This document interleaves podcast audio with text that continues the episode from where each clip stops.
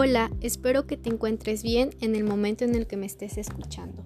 Mi nombre es Carla Patricia Hernández Quesada, estudio en el CBT 77 de Ciudad Lerdo de Tejada, curso quinto semestre en el área de Administración de Recursos Humanos y actualmente estoy cursando mi servicio social en la Fundación NEMI con respecto al emprendimiento juvenil.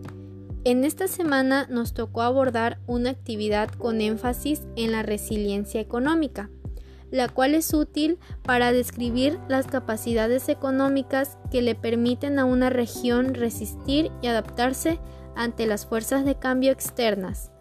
Ello permite ampliar y profundizar el análisis del desempeño económico regional ante la presencia de shocks económicos externos, como sabemos, estamos pasando por la pandemia COVID-2019.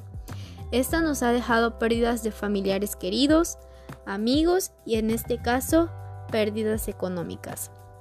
Hoy te daré unos tips para poder sobrellevar o adaptar nuestros ingresos ante este tiempo. Número 1. Ahorrar. Sé que es difícil y más para las personas que nos gustan comprar cosas que hasta cierto punto llegan a ser innecesarias. Sin embargo, tenemos que evitar eso, estableciendo gastos fijos y variables, lo cual nos ayudará a organizar de una forma correcta nuestro dinero. Número 2. Emprender. Cada persona en nuestro fondo tenemos un espíritu emprendedor, solo que tenemos que sacarlo a la luz.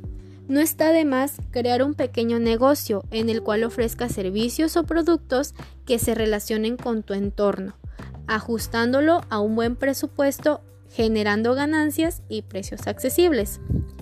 Ahora te podrá surgir la duda, ¿cómo ayudo a las personas con su economía? Muy fácil y sencillo.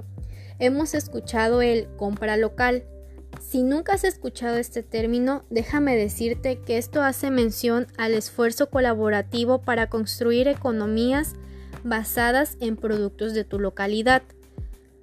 Ahora que ya sabemos cómo cuidar nuestros ingresos, toma la iniciativa desde ya. Recuerda que en tiempos de pandemia te cuidas tú y nos cuidamos todos, pero de igual forma nos apoyamos mutuamente. Me despido con esta frase memoria selectiva para recordar lo bueno, prudencia lógica para no arruinar el presente y optimismo desafiante para encarar el futuro. Isabel Allende, gracias por escucharme.